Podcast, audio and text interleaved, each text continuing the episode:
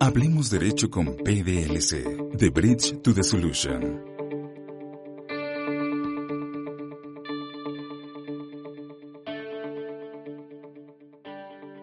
Hola, ¿qué tal? ¿Cómo están? Gracias por sintonizarnos de nuevo. Yo soy Mauricio Portillo y esto es un episodio más de Hablemos Derecho con PDLC.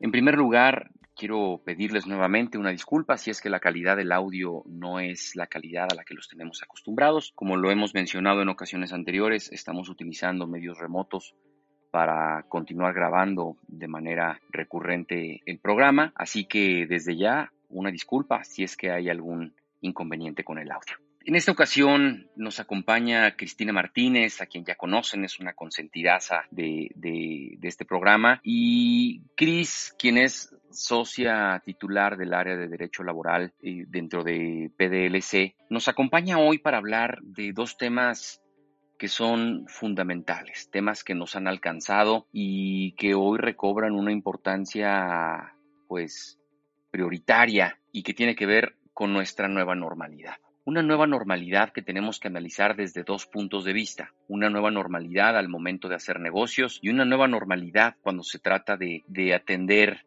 las necesidades de nuestros empleados en la implementación de lo que hemos llamado o se conoce como el trabajo a distancia. Cris, como siempre es un gusto tenerte aquí. Muchas gracias por acompañarnos. Muchas gracias, Mau. Cris, hemos platicado tú y yo muchas veces, hemos inclusive hablado con clientes de los efectos que ha tenido esta pandemia en todos los aspectos de nuestra vida. Hoy quisiera que platicáramos el efecto que tiene al momento de hacer negocios, el efecto que esto tiene y las acciones que debemos de tomar cuando nos decidimos a seguir adelante con nuestro negocio, cuando nos decidimos a desarrollar nuevos negocios o a continuar con la operación regular del que ya tenemos. Y uno de los principales retos es las formalidades que exige la ley. En este caso, la formalidad al momento de la celebración de cualquier acto jurídico o contrato y es la firma. Todos nos acordamos de esa famosa frase utilizada por las abuelitas de papelito habla. Hoy, bajo esta nueva normalidad,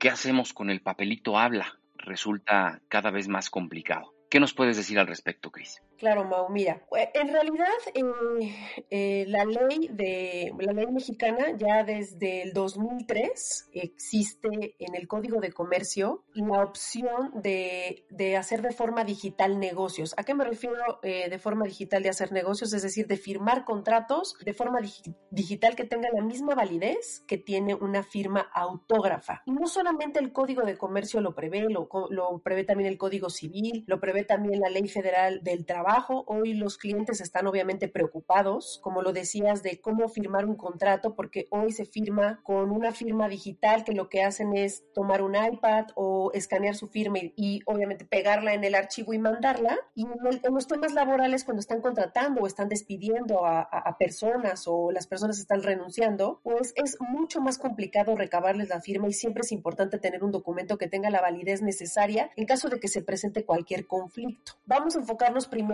a la, firma digital que es para firmar contratos. Y es importante mencionar que existe o se publicó en el 2017 una norma oficial mexicana, que es la NOM 151, en el que está regulando o está apoyando al Código de Comercio para que las partes puedan firmar de bueno, puedan celebrar de forma digital los contratos y tengan una prueba plena como si fuera una firma autógrafa. Lo importante aquí es entender que tendríamos que contratar a un tercero que está certificado por la Secretaría de Economía y que se llama, que es un proveedor de servicios de certificación. Este proveedor de servicios de certificación lo publica en la Secretaría de Economía, cumple con muchos requisitos para que entonces funja como un intermediario entre ambas partes. ¿Qué es lo que hace este prestador de servicios? Es, va a emitir certificados digitales, va a poner una estampilla de tiempo que es muy importante y va a digitalizar eh, el documento como si fuera original. ¿Qué quiere decir? Que cuando ambas partes firman el documento va a traer como una cadena, es muy parecida a la cadena de como las facturas del SAT que vienen timbradas, es exactamente lo mismo para los contratos. Esto quiere decir que el documento va a vivir en, el, en la plataforma de este tercero con este timbre, con esta estampilla, con este certificado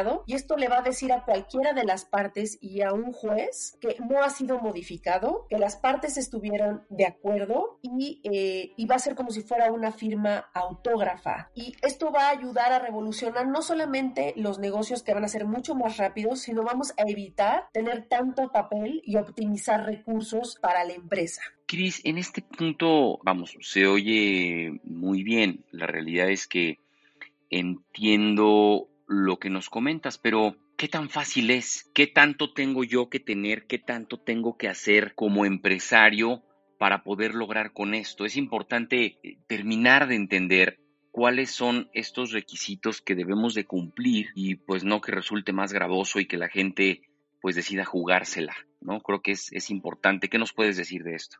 Claro, la realidad es que hay muy pocos prestadores de servicios certificados por, por, la Secretaría de Economía. Es importante que se verifique que el proveedor que nos va a prestar este servicio esté certificado. Y este prestador de servicios lo único que va a hacer es, te puede emitir un certificado personal. ¿A qué me refiero con certificado personal? Son para personas físicas. Y lo que va a hacer es hacerle una entrevista a la, a la persona para acreditar qué es esa persona y entonces generar este certificado personal. O en su caso hay, una hay un certificado de representación de persona moral que vas a tener que mandar todos los documentos que hoy ya tienes como esto escritura constitutiva, poder, RFC, comprobante de domicilio. Te van a pedir una serie de requisitos, te van a hacer una entrevista y entonces tú vas a poder firmar digitalmente y vas a poder mandarle a un tercero o al, a, tu, a tu empleado o a este o con quien estés celebrando un contrato y ellos se encargarán de certificar y de, verificar que la persona que está firmando es con la que tú quieres firmar. Para esto son estos prestadores de servicios, pero es muy importante verificar que estén 100% acreditados en la Secretaría de Economía.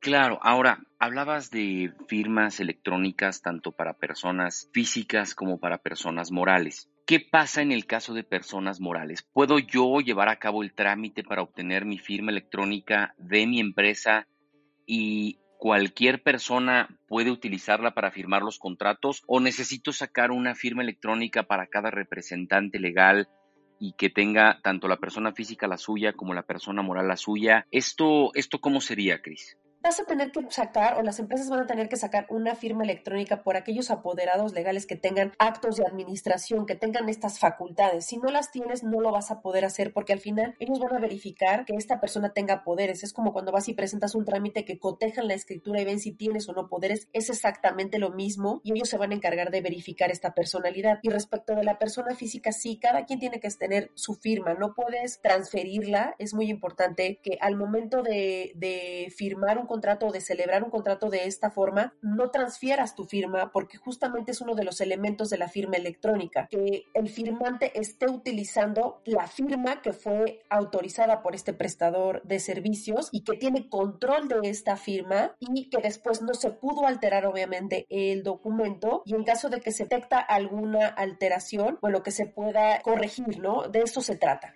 Bueno, pues hoy más que nunca debemos de tener mucho cuidado con el manejo de estas firmas porque es algo que ya no sale de nuestra mano, de no sale de nuestro puño y letra y tiene la misma validez que si así fuera. Entonces, pues claramente debemos de tener mucho cuidado en dónde se almacena, bajo qué contraseña se guarda en un archivo y pues nada, hoy, hoy más que nunca debemos de ser extremadamente cuidadosos con la protección. Es como nuestra firma electrónica del SAT, es muy parecida, casi igual, nada más que la está, no la está emitiendo el SAT. Si tú le das al contador tu firma electrónica y todos tus archivos electrónicos y el contador hace mal uso de ellas, obviamente la responsabilidad es del titular de la firma electrónica. Entonces sí hay que ser muy cautelosos y no transferir estos datos y usar únicamente la persona a la que fue entrevistada, sobre todo si tienes poderes en una empresa, la responsabilidad podría ser grande si no lo haces bien. Claro, porque entiendo que difícilmente se podrá alegar que la persona que la utilizó la utilizó sin autorización y bueno, pues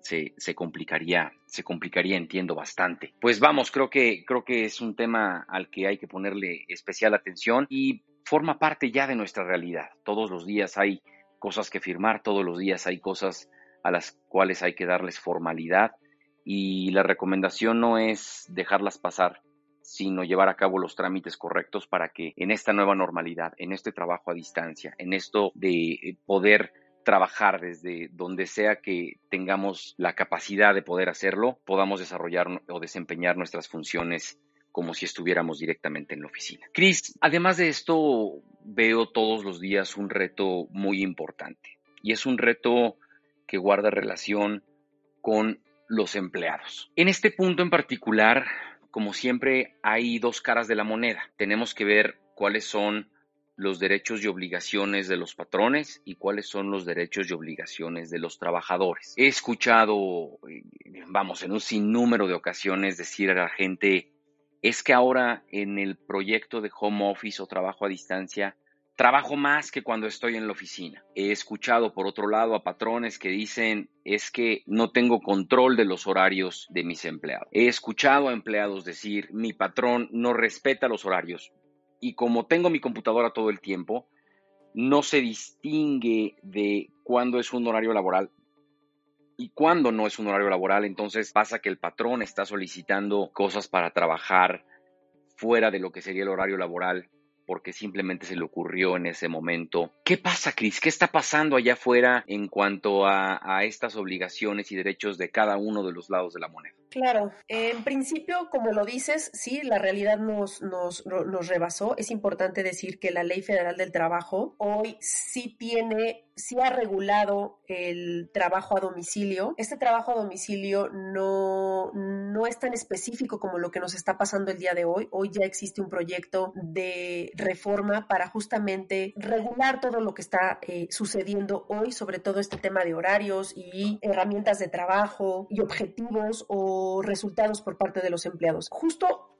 el capítulo de trabajo a domicilio sí, sí regula eh, que los empleados tienen, tienen, tienen obligaciones, que es obviamente tienen que ser muy precavidos y tienen que ser muy responsables con los materiales y las herramientas de trabajo que el patrón les entregue. Tienen que entregar el trabajo o lo que hayan prometido con el patrón en el momento en que se acordó y tendrían que indemnizar o tendrían que hacerse responsables o pagar por esas herramientas que ellos echaron a perder, ¿no? Y por otro lado, el patrón también tiene obligaciones, tendría que, no puede bajarles el salario, tiene que contratarlos de la misma forma, tiene los mismos derechos de aguinaldo, prima vacacional, exactamente lo mismo. Lo importante aquí con el tema de los horarios es buscar nuevas herramientas digitales para poder detectar que tu empleado está conectado en, en el horario laboral y tú puedas determinar qué qué tanta carga de trabajo tiene. Pero sí hay que hacernos llegar de herramientas. He tenido eh, varias consultas respecto a esto, en el que les digo, bueno, si no tienes alguna herramienta o hoy por la situación económica no es posible invertir, sería bueno que una vez que el empleado comience a trabajar a las 9 de la mañana o a la, hora que sea su horario de entrada, te mande un correo diciendo que pues ya empezó a trabajar. Cuando vaya a tomar su hora de comida o si tiene derecho a dos horas de comida, que avise cuando empiece, cuando regresa y al finalizar del día lo mismo. Y obviamente podrías desarrollar una política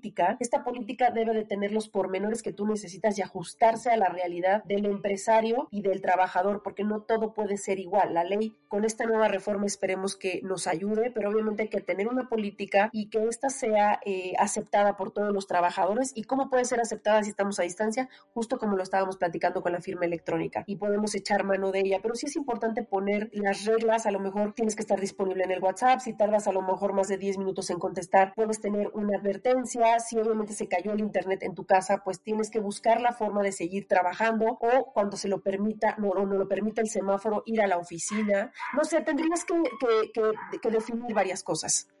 Claro, hasta dónde llegan las obligaciones y los derechos de cada una de las partes. Por ejemplo, hemos escuchado que hay muchas empresas que están otorgando beneficios a sus empleados para el proyecto del trabajo a distancia. Hay quienes están ayudándoles con una cantidad o un bono especial para el establecimiento de su oficina en casa. Hay quienes les ayudan a pagar una parte de su conexión a Internet para que tenga la capacidad suficiente para poder desempeñar su trabajo. De, esto, ¿qué opinión tienes, Cris?